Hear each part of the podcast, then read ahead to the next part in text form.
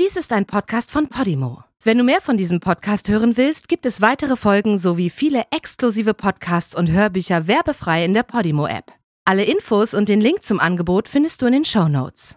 Hey, ich bin Alex und bevor es mit der neuen Folge losgeht, wollte ich dich darauf hinweisen, dass du meinen anderen Podcast Wahre Verbrechen auch hier bei Podimo hören kannst. Dabei geht es um wahre Verbrechen aus Vergangenheit und Gegenwart.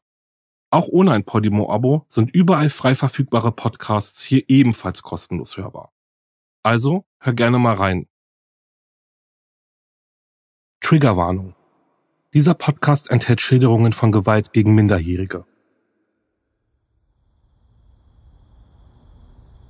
Über Bathurst ist die Dunkelheit hereingebrochen. Auf den Straßen ist nicht mehr viel los. Im Amuse Me blinken noch die bunten Lichter der Spielautomaten aus der Box dröhnt der Sound der 1990er Jahre. Die Spielhalle ist am Wochenende der Treffpunkt bei den Jugendlichen aus der Umgebung. Zwei von ihnen sind Vanessa und Jessica. Schon seit Stunden spielen sie Billard und tanzen ausgelassen.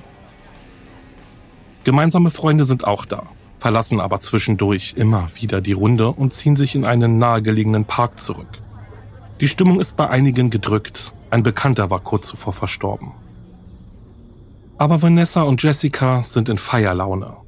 Die beiden 15-Jährigen sind aufgedreht. Ihre Nacht soll noch nicht enden. Spontan wollen sie einen Freund besuchen. Ben. Er lebt in einer Wohnsiedlung am Stadtrand. Ein Kumpel bietet an, sie in die Hereford Street 92 zu fahren. Aber die Fahrt ist vergebens. Angekommen bei seinem Haus stehen sie vor verschlossenen Türen. Ben ist nicht da. Vanessa und Jessica werden zurück in die Stadt gefahren. Betrunken sind sie nicht, aber leicht beschwipst. Die beiden halten in Bathurst Ausschau nach ihren Freunden, gehen schließlich zurück in Richtung des Amuse Me. Aber im Vergnügungstempel sind die Lichter mittlerweile ausgegangen. Es ist kurz nach Mitternacht an diesem 26. Oktober 1997 und Vanessa und Jessica wissen nicht, wohin mit sich. Ziellos schlendern sie durch die Straßen. Schlafen gehen oder weiterziehen. Die beiden beschließen, es noch einmal bei ihrem Freund Ben zu versuchen. Sie sind gerade auf der Hauptstraße von Bathurst unterwegs, als ein viertüriger weißer Wagen langsam an ihnen vorbeifährt. Nach ein paar Metern wendet das Fahrzeug.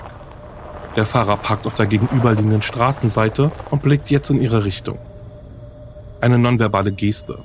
Vielleicht kann er sie mit dem Auto mitnehmen. Die beiden kennen den Mann nicht.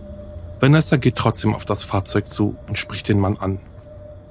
Kurze Zeit später sitzen die Freundinnen bei dem Fremden im Wagen. Die Fahrt überleben wird aber nur eine von beiden. Du steigst in den Bus, ins Taxi, nimmst eine Mitfahrgelegenheit an. Eine scheinbar harmlose Entscheidung. Aber plötzlich ist dein Leben ein anderes. Oder es ist schlagartig vorbei. Mein Name ist Alex und das ist Steig nicht ein. Ich werde dir in jeder Episode einen Fall vorstellen, bei dem ein Mensch beim Falschen eingestiegen oder der Falsche zugestiegen ist. Der Fall und das Tatgeschehen werden unter Rückgriff auf journalistische Quellen und Aussagen von Betroffenen, Tätern und dem familiären und sozialen Umfeld der Beteiligten rekonstruiert. Wir nehmen dich mit auf eine Fahrt, die in einer Tragödie endet. Jessica Small ist ein Sommerkind. Eins mit strahlend blauen Augen, rotblondem Haar und unzähligen kleinen Sommersprossen auf der Nasenspitze. Am 27. Juli 1982 wird sie im australischen Perth geboren. Sie ist das jüngste von insgesamt drei Kindern. Die Schattenseiten des Lebens lernt sie aber schon in jungen Jahren kennen. Jessicas Eltern trennen sich, als sie etwa zwei Jahre alt ist. Jessica und ihre älteren Geschwister bleiben bei der Mutter. Sie ziehen in die Gegend von Bathurst, eine Stadt im Bundesstaat New South Wales, die rund 40 Autostunden von Jessicas Geburtsort entfernt ist. Fotos von früher zeigen sie meist mit einem Lächeln im Gesicht. Jessica trägt gern rosa und liebt Tiere. Sie wächst zur Jugendlichen heran und die mädchenhafte Kleidung weicht dem Schlabberlook. Jessica hüllt ihren Körper jetzt gern in ausgebeulte Sweatshirts. Sie hat einen großen Freundeskreis, aber zwischen Jessica und ihrer Mutter Ricky kracht es regelmäßig. Immer wieder Ärger. Streitauslöser gibt es viele. Jessica steckt mitten in der Pubertät, rebelliert. Sie schleicht sich nachts häufig nach draußen und geht heimlich auf Partys. Manchmal wird sie dabei erwischt und bekommt eine Standpauke von Ricky. An anderen Tagen hat sie das Gefühl, ihrer Mutter ist es eigentlich egal, was sie treibt. Ihrer besten Freundin Vanessa gesteht sie, dass ihre Mutter regelmäßig trinkt. Ricky versacke immer wieder im Pub. Geld für Lebensmittel sei danach oft keines mehr übrig. Jessica ist in dieser Zeit ein seltener Gast im eigenen Zuhause. Bis zum Frühling 1997 besucht sie noch die 10. Klasse der Kelso High School in Bathurst, bricht die Schule dann aber kurz vor ihrem 15. Geburtstag ab. Es fehlt ihr ein Halt und das, was noch an Struktur da war, geht jetzt verloren. In dieser zweiten Jahreshälfte pendelt Jessica zwischen verschiedenen Familienmitgliedern und ihren Freunden hin und her. Lebt quasi aus der Tasche. Einen festen Wohnsitz oder eine berufliche Perspektive hat sie in diesen Monaten keinen.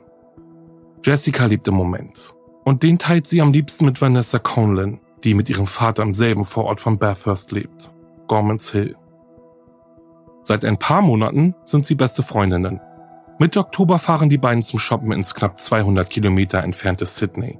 Eins von vielen kleinen Abenteuern auf eigene Faust, die die beiden mittlerweile 15-Jährigen so sehr lieben. In den Tagen danach kommt Jessica bei verschiedenen Freunden in Orange unter, das knapp 30 Fahrminuten von Bathurst entfernt ist. In der letzten Oktoberwoche ist sie dann wieder an Bathurst und Umgebung unterwegs. Während ihrer Zeit in Orange hat sie sich die Haare kurz geschnitten. Außerdem trägt sie kein Make-up mehr.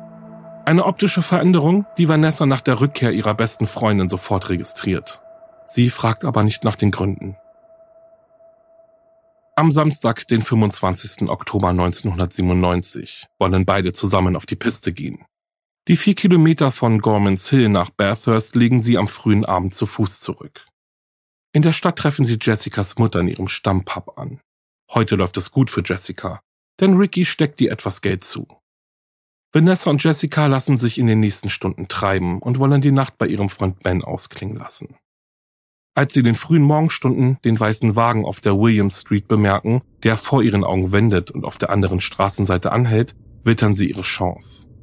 Womöglich tut sich gerade eine Mitfahrgelegenheit auf. In der Vergangenheit sind sie schon öfter getrampt und diesmal ist Vanessa mit dem Ansprechen dran. Jessica wartet so lange auf einer nahegelegenen Parkbank. Der Unbekannte gibt sich freundlich, fragt, ob sie Spaß beim Billardspielen hatten und wo es jetzt hingehen soll. Ein scheinbar beiläufiger Plausch, tatsächlich aber auch ein Hinweis darauf, dass sie zuvor von dem Mann beobachtet wurden. Er muss auch im Amuse Me gewesen sein. Vanessa geht nicht näher darauf ein, wie geht ab mit gut, gut. Dann erklärt sie dem Mann, dass sie und Jessica in die Hereford Street 92 müssen. Der Unbekannte bietet an, sie zu fahren. Beide nehmen das Angebot dankend an und steigen ein. Vanessa nimmt neben dem Mann auf dem Beifahrersitz Platz, Jessica auf der Rückbank. Als sie das Stadtgebiet verlassen und auf einem einsamen, dunklen Teil der Hereford Street unterwegs sind, wird Vanessa unruhig. Sie befinden sich am Ortsrand, die Straße ist nicht beleuchtet und um diese Uhrzeit menschenleer. Es ist kurz nach halb eins. Am anderen Ende der Straße leuchten in der Ferne schemenhaft die Lichter der nächsten Häusersiedlung auf der Siedlung, in der Vanessas und Jessicas Freund Ben wohnt. Einige hundert Meter trennen die beiden jetzt noch von ihrem Ziel. Aber die Fahrt ans Ziel wirkt auf den letzten Metern bedrohlich. Der Fahrer scheint nervös zu werden, wirkt plötzlich angespannt. Er verlangsamt offenbar grundlos die Fahrgeschwindigkeit, fährt beinahe im Schritttempo weiter. Gesprochen wird nicht. Vanessa versucht im Seitenspiegel einen Blick auf ihre Freundin auf der Rückbank zu erhaschen. Die Blicke der beiden treffen sich. Jessica steht die Angst ins Gesicht geschrieben. Irgendetwas stimmt hier nicht. Den Mädchen bleibt nicht verborgen, dass sich der Fahrer immer wieder nach allen Seiten umblickt. Er scannt die Umgebung förmlich mit seinen Blicken ab. Neben einem Weidezaun stoppt der Wagen. Es wird dunkel. Der Mann hat die Scheinwerfer abgeschaltet, Straßenbeleuchtung gibt es an diesem Teil der Straße keine. Dann das Klicken eines Gurts. Der Fahrer schneidet sich ab. Aus einem unbestimmten, unguten Gefühl wird binnen Sekunden Gewissheit. Die beiden sitzen in der Falle. Vanessa sieht, wie sich der Fremde jetzt in Richtung Rückbank umdreht. Okay, dann komm mal zu mir. Eine bestimmte Aufforderung, die Jessica gilt. Aber noch bevor der Mann sie zu sich nach vorne ziehen kann, geht Vanessa dazwischen. Das Adrenalin pumpt durch ihren Körper. Sie schreit den Mann an. Nein, ganz sicher nicht, blafft sie ihm entgegen. Vanessas beherztes Einschreiten macht den Mann neben ihr wütend. In der nächsten Sekunde spürt sie auch schon seine Finger, die sich fest um ihren Hals legen. Vanessa wird gewürgt und gegen ihre Sitzlehne gepresst. Während sie auf dem Vordersitz kämpft, schafft es Jessica, durch die hintere Seitentür aus dem Fahrzeug zu flüchten. Der Angreifer ist kurz abgelenkt. Er lässt von Vanessa ab. Das ist ihre Chance. Die 15-Jährige greift panisch nach dem Türöffner. Es gelingt ihr, noch die Wagentür zu öffnen, aber dann wird sie brutal zurückgerissen. Der Mann versucht sie an den Haaren zurück ins Auto zu ziehen. Vanessa reißt sich mit aller Kraft los, verliert ein ganzes Haarbüschel dabei. Schmerz spürt sie in diesem Moment nicht. Einfach nur weg. So schnell wie möglich. Vanessa und Jessica rennen los. Die Straße entlang. Den Lichtern der Häusersiedlung entgegen. Vanessa ist schneller. Ihre Freundin bleibt einige Meter hinter ihr zurück. Vanessa kann ihre Schreie hören, ihre schnellen Schritte auf dem Asphalt und die ihres Angreifers. Er ist den beiden dicht auf den Fersen. Vanessa mobilisiert alle Kräfte, die sie noch in sich trägt. Sie sprintet um ihr Leben, ohne sich umzudrehen. Sie muss es irgendwie zur Siedlung am Ende der Straße schaffen, am nächstgelegenen Haus anklopfen, Hilfe holen. Die Schreie hinter ihr werden leiser. Irgendwann hört sie keine mehr. Vanessa rennt trotzdem weiter, glaubt, dass Jessica immer noch hinter ihr ist. Vanessa schafft es ans Ziel. Sie zittert am ganzen Leib, weint. Mit den Fäusten trommelt sie gegen die geschlossene Haustür, vor der sie jetzt steht. Sie hat Glück, jemand wird wach und öffnet ihr die Tür. Ihre Retterin heißt Faye Connors, eine Frau mittleren Alters, die zusammen mit ihrer erwachsenen Tochter und ihren Freund in der Hereford Street 88 wohnt. Vanessa ist kreidebleich. Sie steht unter Schock und bemerkt erst beim Betreten des Hauses, dass Jessica nicht mehr da ist. Die Dunkelheit hat ihre Freundin und den Verfolger verschluckt. Vanessa kann kaum zusammenhängende Sätze sprechen, stammelt immer wieder von ihrer Freundin und dass sie Hilfe braucht. Faye versucht sie zu beruhigen und kontaktiert die Polizei. Minuten später fährt auch schon ein Streifenwagen vor dem Haus vor. Vanessa zittert immer noch am ganzen Leib und weint. Die 15-Jährige steht augenscheinlich unter dem Eindruck des Geschehen. Aber was das Geschehene eigentlich ist, müssten die beiden Beamten erst noch herausfinden. Es dauert ein paar Minuten, bis sie sich beruhigt und den Männern in Uniform halbwegs zusammenhängend mitteilen kann, was passiert ist. Vanessa erzählt jetzt von dem Mann, der ihre Freundin geschnappt hat und beschreibt seinen weißen, viertürigen Wagen, mutmaßlich ein Holden Commodore. Die 15-Jährige erinnert sich noch an ein weiteres Detail. Im Fußraum auf der Beifahrerseite waren mehrere Löcher. Zusammen mit den beiden Polizisten muss Vanessa jetzt die Hereford Street zurückfahren, aber von Jessica, dem Angreifer und dessen Wagen fehlt jede Spur. Die Polizisten haben die Hoffnung, dass Vanessa den Wagen wiedererkennt. Deshalb fahren sie langsam die Straßen von Bathurst mit ihr ab. Aber die Suche nach dem Fahrzeug bleibt erfolglos. Jessicas Mutter Ricky ahnt von alledem nichts. Als es in den frühen Morgenstunden desselben Tages an ihrer Tür klingelt, steht sie den beiden Polizeibeamten und einer völlig aufgelösten Vanessa gegenüber. Die 15-Jährige fällt Ricky unvermittelt in die Arme und weint bitterlich. Sagen kann Vanessa in diesem Moment nicht viel. Das muss sie auch nicht. Ricky ist sofort klar, dass etwas Katastrophales passiert sein muss. Sie erfährt jetzt, dass ihre Jüngste offenbar entführt wurde. Ricky betet für ihre Tochter. Das Gefühl der Ohnmacht und der Hilflosigkeit legt sich wie ein Bleimantel um ihren Körper. Ricky ist völlig überfordert mit der Situation. Sie vertraut darauf, dass die Polizei von Bathurst ihren Job macht und alles dafür tut, ihre Tochter so schnell wie möglich zu finden. Aber ihr Vertrauen wird enttäuscht. Bei der Polizei von Bathurst sind Vanessa und Jessica keine unbekannten Gesichter. Es ist allgemein bekannt, dass beide aus schwierigen Verhältnissen stammen. Jessica konsumiert regelmäßig Marihuana und Alkohol. In der Vergangenheit soll sie auch schon mit Heroin experimentiert haben. In der Gegend ist sie als Rumtreiberin bekannt. Eine, die die Schule geschmissen hat und schon seit Monaten das Leben einer Vagabundin führt. Die Richtigkeit von Vanessas Angaben wird auf einmal in Frage gestellt. Während einer Befragung auf der Wache wird sie sogar der Lüge bezichtigt. Vielleicht hat sie sich die Entführung nur ausgedacht. Vielleicht will sie Jessica einfach decken, weil diese weggelaufen ist. Dass eine 15-Jährige vermisst wird, macht in der Gegend schnell die Runde. In den Tagen nach Jessicas Verschwinden melden sich mehrere Personen bei der Polizei von Bathurst. Menschen aus der näheren Umgebung, die in den frühen Morgenstunden des 26. Oktobers, dem Zeitpunkt der mutmaßlichen Entführung, Beobachtungen gemacht haben, die mit der verschwundenen Teenagerin in Zusammenhang stehen könnten. Einer von ihnen ist Robert Fitzpatrick, der am nördlichen Stadtrand von Bathurst wohnt. Fitzpatrick ist in der Nacht vom 25. auf den 26. Oktober in seinem Wagen unterwegs. Er kommt gerade von der Hochzeitsfeier seines Cousins und fährt nach Hause. Es ist etwa 1 Uhr, als er von einem weißen Wagen überholt wird. Modell Holden Commodore oder Holden Chimera.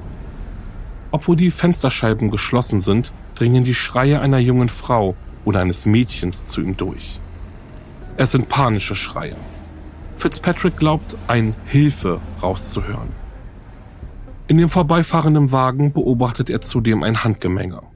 Am Steuer ist ein Mann, vermutlich 30 bis 40 Jahre alt. Mittelgroß, das Gesicht kann Fitzpatrick nicht erkennen. Der Mann hat nur eine Hand am Steuer.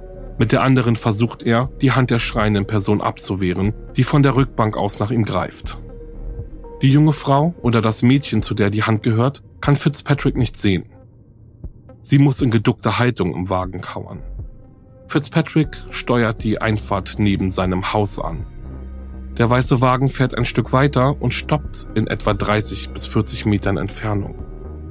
Fitzpatrick steigt aus seinem Wagen und beobachtet von seinem Grundstück aus, wie der Mann sein Fahrzeug ebenfalls verlässt. Schreie sind jetzt keine mehr zu hören. Der Fahrer holt etwas aus dem Kofferraum, das Fitzpatrick aus der Ferne nicht erkennen kann. Dann steigt er wieder ins Auto Fitzpatrick kann sehen, dass der Mann sich nach hinten zur Rückbank umdreht und mit irgendetwas hantiert. Dann das Geräusch des Motors. Der Wagen fährt davon. Robert Fitzpatrick kann die Situation damals nicht richtig einordnen. Als er einen Tag später erfährt, dass Jessica in der Nähe verschwunden sein soll, meldet er sich sofort bei der Polizei. Aber an diesem 27. Oktober findet keine ausführliche Zeugenbefragung statt. Man meldet sich nochmal telefonisch bei ihm, heißt es nur. Der erwartete Anruf bleibt aus. Deshalb geht er am nächsten Tag nochmal persönlich zur Wache und spricht mit einem Beamten. Wieder hat er das Gefühl, dass seine Beobachtungen als belanglos abgetan werden. Seine Aussage wird nur unvollständig aufgenommen und umfasst gerade mal einen Absatz. Acht Monate nach Jessicas Verschwinden dann ein neuer Hinweis, der nicht als solcher erkannt wird. In einem entlegenen Waldgebiet, das sich etwa 120 Kilometer östlich von Bathurst befindet, machen zwei Forstarbeiter einen verdächtigen Fund. Die beiden Männer entdecken Damenunterwäsche, eine rot-orangefarbene, blutverschmierte Fließdecke und eine Flasche Bleichmittel.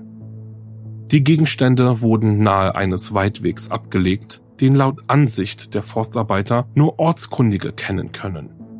Sie melden den Fund bei der Polizei, aber diese versäumt es, DNA-Proben von den möglichen Beweismitteln zu nehmen und eine Verbindung zum vermissten Fall Jessica Small zu prüfen. Jessicas Mutter Ricky wird nicht über den Fund in Kenntnis gesetzt. Sie wird nicht gebeten, die Unterwäsche möglicherweise als die ihrer Tochter zu identifizieren. Obwohl die Fundstücke im Fall von Jessica relevant sein könnten, werden die Asservate von der Polizei nur flüchtig in Augenschein genommen und zwölf Monate später vernichtet. In den Wochen, Monaten und Jahren nach Jessicas Verschwinden stehen mehrere Theorien im Raum. Die Jugendliche könnte abgehauen sein, Suizid begangen haben oder einen Drogentod gestorben sein. Trotz Vanessas Aussage, die über die Jahre hinweg konsistent blieb, stuft die Polizei von Bathurst die Umstände von Jessica Smalls Verschwinden als nicht verdächtig ein. Der Fall wird kalt.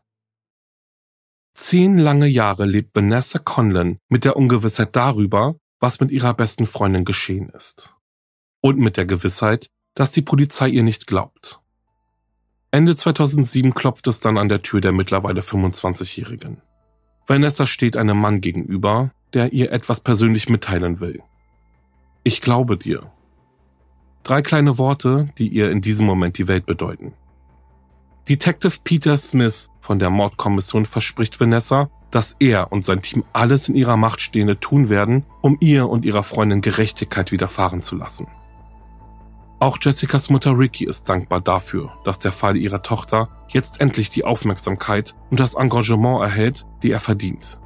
Wohlwissend, dass sie ihr Mädchen wahrscheinlich nicht mehr lebend in die Arme schließen wird. Der vermissten Fall wird von der Mordkommission neu aufgerollt.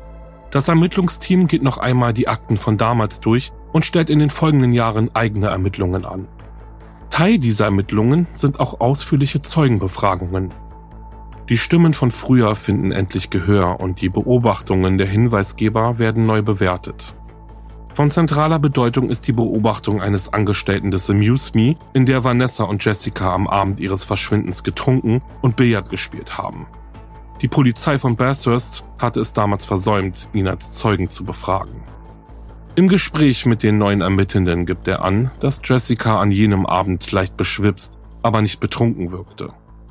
Er berichtet auch von einem seltsamen Gespräch mit einem Gast, mutmaßlich ein Mit-30er, der die 15-Jährige in der Bar beobachtet hatte.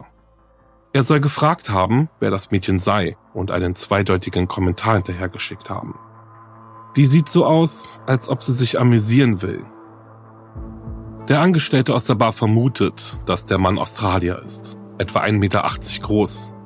Damals hatte er einen leichten Bierbauch und dunkles Haar. Bekleidet war er mit einer Jeans und einem langärmeligen, durchgeknöpften Hemd, das der Mitarbeiter des Amuse Me als eine Mischung aus Cowboy und Flanellhemd beschreibt. Außerdem soll er einen Schlüsselbund dabei gehabt haben, der mit einer Art Karabinerhaken an den Gürtelschlaufen seiner Jeans befestigt war. Der Unbekannte habe ihm damals auch erzählt, dass er im Sägewerk von Oberon arbeitet. Die Aussagen des Barangestellten decken sich mit den Beobachtungen eines anderen Gasts, dem der Mann in der Nacht auf den 26. Oktober 1997 ebenfalls im Amuse Me aufgefallen war. Dieser beschreibt die Statur des Unbekannten als kräftig. Er habe dunkelbraunes, strähniges Haar gehabt und soll ein rot-schwarzes Flanellhemd getragen haben. Chris Richardson und Alec Williams. Im relevanten Zeitraum wohnten beide in der Gegend von Bathurst Oberon und haben im besagten Sägewerk gearbeitet. Kurz nach Jessicas Verschwinden haben die Männer die Gegend verlassen, ohne ihre Beweggründe näher zu erklären. In der Vergangenheit wurden beide bereits wegen Gewalttaten gegen Frauen aktenkundig. Außerdem ähneln sie der Beschreibung des Mannes, die der Mitarbeiter des Amuse Me über den verdächtigen Gast abgegeben hatte. Ein wasserfestes Alibi für die Nacht von Jessicas Verschwinden haben beide nicht. Während Richardson einen Fable für junge, erwachsene Frauen hat, ergab Williams Background-Check, dass dieser in den Monaten vor Jessicas Verschwinden zwei anderen 15-jährigen Mädchen regelmäßig Alkohol und Marihuana gab. Der damals 37-Jährige hatte die Jugendlichen über ihre Mütter kennengelernt, die er zuvor gedatet hatte. Mit einem der Mädchen hatte er sogar Sex, direkt nach ihrem 16. Geburtstag. Womöglich aus Kalkül heraus. In den meisten australischen Bundesstaaten stellt Sex mit einer Person unter 16 Jahren nämlich einen Straftatbestand dar. Außerdem ergeben die Ermittlungen, dass Williams im Oktober 1997 Zugang zu einem weißen Holden Commodore mit Löchern im vorderen Fußraum auf der Beifahrerseite hatte, so wie Vanessa sie in den vorangegangenen Vernehmungen beschrieben hatte. Williams behauptet, dass er zum Zeitpunkt der mutmaßlichen Entführung gar nicht in der Gegend von Bathurst Oberon war und verweist auf seine Bankunterlagen. Diese belegen zwar, dass er am Freitag, den 24. Oktober 1997, eine Einzahlung bei einer Bank in Sydney getätigt hat, aus den Aufzeichnungen geht aber auch hervor, dass er in dieser Zeit oft zwischen Sydney und dem rund 200 Kilometer entfernten Oberon gependelt ist.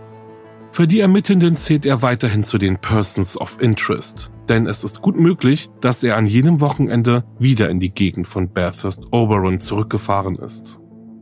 Weil Vanessa keinen der beiden Männer klar als den Angreifer identifizieren kann und es keine Beweise gibt, die einen Anfangsverdacht rechtfertigen, bleiben die beiden auf freiem Fuß. 2014 werden die gesammelten Erkenntnisse durch ein Untersuchungsgericht ausgewertet. Dabei werden Versäumnisse in der früheren Ermittlungsphase festgestellt. Demnach hat die Polizei von Bathurst in den Jahren von 1997 bis 2007 kaum im Fall der vermissten Teenagerin ermittelt. Die beiden Polizeibeamten, die Vanessas Erstbefragung in der Tatnacht durchgeführt haben, galten als erfahren. Sie haben die Aussage der Jugendlichen als glaubwürdig eingestuft. Auch bei den weiteren Befragungen waren Vanessas Angaben konsistent. Trotzdem wurden seitens der lokalen Polizei im Weiteren kaum Bemühungen unternommen, den Fahrer des weißen Wagens zu ermitteln. Die Gesamtumstände zu Jessicas Verschwinden wurden laut Ansicht des Untersuchungsgerichts falsch beurteilt. Einige der Polizisten hätten Vanessas Schilderungen mit Hohn und Spott abgetan. Die Tatsache, dass Jessica zum Zeitpunkt ihres Verschwindens als eigensinniger Teenager bekannt war, der gerne Grenzen austestet, machen die Umstände ihres Verschwindens aber nicht weniger verdächtig. Trotzdem wurden mögliche Beweise vernichtet und die damals Ermittelnden gingen Hinweisen nicht nach. Aussagen in den Tagen nach Jessicas Verschwinden wurden nicht entgegengenommen. Teilweise wurden Zeugen erst Jahre später befragt. Über einen Rechtsbeistand räumt die Polizeibehörde ein, dass die Ermittlungen im besagten Zeitraum, Zitat, in vielerlei Hinsicht mangelhaft waren. Was auf der damaligen Polizeistruktur und wahrscheinlich auch den Ansichten einzelner Ermittlungspersonen zurückzuführen sei. Nach Auswertung aller Erkenntnisse kommt das Untersuchungsgericht zu dem Schluss, dass Jessica Small am oder nach dem 26. Oktober 1997 verstarb. Durch Fremdeinwirkung. Alle Indizien sprechen dafür, dass die damals 15-Jährige von dem Fahrer des weißen Wagens entführt und anschließend getötet wurde. Die Ermittlungen fallen also weiterhin in den Verantwortungsbereich der Mordkommission. In ihrem Abschlussbericht vom 6. Juni 2014 gibt die Untersuchungsrichterin noch zwei Empfehlungen ab. Gerade bei Personen, die schon lange als vermisst gelten, sei eine engmaschigere Zusammenarbeit zwischen der Vermisstenabteilung und der Mordkommission notwendig. Sie verweist auch auf die vielen offenen Vermisstenfälle in der Gegend, bei denen es sich auch um Tötungsdelikte handeln könnte. Die Mordkommission sei am besten in der Lage, die Umstände eines Verschwindens einzuordnen und gegebenenfalls als verdächtig auszuweisen. Außerdem haben es die Behörden im Fall von Jessica Small bisher versäumt, hinreichend Anreize für mögliche Zeugen und Mitwisser zu geben. Die Untersuchungsrichterin spricht sich deshalb für eine Belohnung in Höhe von mindestens 500.000 Dollar aus. Eine Empfehlung, der die australischen Behörden anfangs nur bedingt nachkommen. Im Januar 2015 wird für Informationen, die zur Verurteilung und Festnahme des Täters führen, eine Belohnung in Höhe von 100.000 Dollar ausgelobt. Das zuständige Team setzt seine Ermittlungen in der mutmaßlichen Mordsache fort. Der entscheidende Hinweis bleibt in den Jahren danach aber aus. 26. Oktober 2018. Seit Jessicas Verschwinden sind mittlerweile 21 Jahre vergangen. Anlässlich des traurigen Jubiläums wendet sich der Leiter der Mordkommission im Rahmen einer Pressekonferenz an die Öffentlichkeit. Scott Cook erbittet Hinweise zum Täter, aber auch zu dem weißen Fahrzeug, in dem Jessica Small entführt wurde. Es könnte sich dabei auch um ein gestohlenes, nicht angemeldetes Fahrzeug handeln. Die Belohnung für zielführende Hinweise wird jetzt auf eine Million Dollar erhöht. Cook ist sich sicher, dass es da draußen Menschen gibt, die mehr wissen, als sie bisher erzählt haben. Zu diesem Zeitpunkt haben bereits hunderte Fahrzeugprüfungen und Vernehmungen stattgefunden. Es gibt mehrere Persons of Interest. Cook hält es für möglich, dass Jessicas Mörder unter den Befragten ist. Es fehle aber an stichhaltigen Beweisen, die eine Festnahme rechtfertigen. Bye Mom, es wird nicht so spät. Das waren die letzten Worte, die Ricky damals von ihrer Tochter gehört hat. Seitdem sind mehr als 25 Jahre vergangen. Dass Jessica noch lebt, glaubt Ricky nach all den Jahren nicht mehr dass die sterblichen Überreste ihrer Jüngsten eines Tages noch gefunden werden und sie Jessica in Würde beisetzen kann, hofft sie aber immer noch. Der Schmerz will einfach nicht von ihrer Seite weichen. Zeit heilt alle Wunden. Ein schöner Gedanke, aber auch einer, der an Rickys Lebenswirklichkeit vorbeischrammt. Das Wissen darüber, dass die Polizei ihre Möglichkeiten in den Tagen, Wochen und Monaten nach Jessicas Verschwinden nicht ausgeschöpft hat, und der Mörder ihrer Tochter immer noch auf freiem Fuß ist, macht es nicht besser. Vanessa hat überlebt. Heute ist sie dankbar dafür. Eine Dankbarkeit, die für sie nicht selbstverständlich ist. Lange hat sie sich Vorwürfe gemacht. Hat sich gefragt, was wohl passiert wäre, wenn sie sich damals auf der Hereford Street nur ein einziges Mal nach ihrer Freundin umgedreht hätte. Da waren Momente der Hilflosigkeit und der Wut. Da waren Jahre, in denen sie sich dafür geschämt hat, dass sie noch lebt, während Jessica durch die Hände eines anderen ums Leben kam. Dass sie damals mit ihrer Freundin zu dem Fremden ins Auto gestiegen ist, ist eine Entscheidung, die sie laut eigener Aussage für den Rest ihres Lebens bereuen wird. Dass sie noch lebt, verdankt Vanessa einem ganz besonderen Menschen. Faye Connors. Die Frau, die ihr in jener Schicksalsnacht ohne zu zögern die Tür geöffnet hat. 17 Jahre später kann Vanessa es ihr danken. 2014 sitzen sie gemeinsam auf einer Parkbank. Eine Journalistin hat die beiden zusammengebracht. Vanessa ist jetzt Anfang 30, eine gestandene Frau. Dass ihr damals nicht geglaubt wurde, trifft sie aber auch heute noch schwer. Faye war eine der wenigen, die keine Sekunde lang an ihrer Aussage gezweifelt haben. Faye hat in jener Oktobernacht nicht nur die rebellische Problemteenagerin in ihr gesehen, sondern das erkannt, was sie tatsächlich war. Eine ängstliche 15-Jährige, die um ihr Leben gelaufen ist. Und ihre beste Freundin auf halber Strecke verloren hat.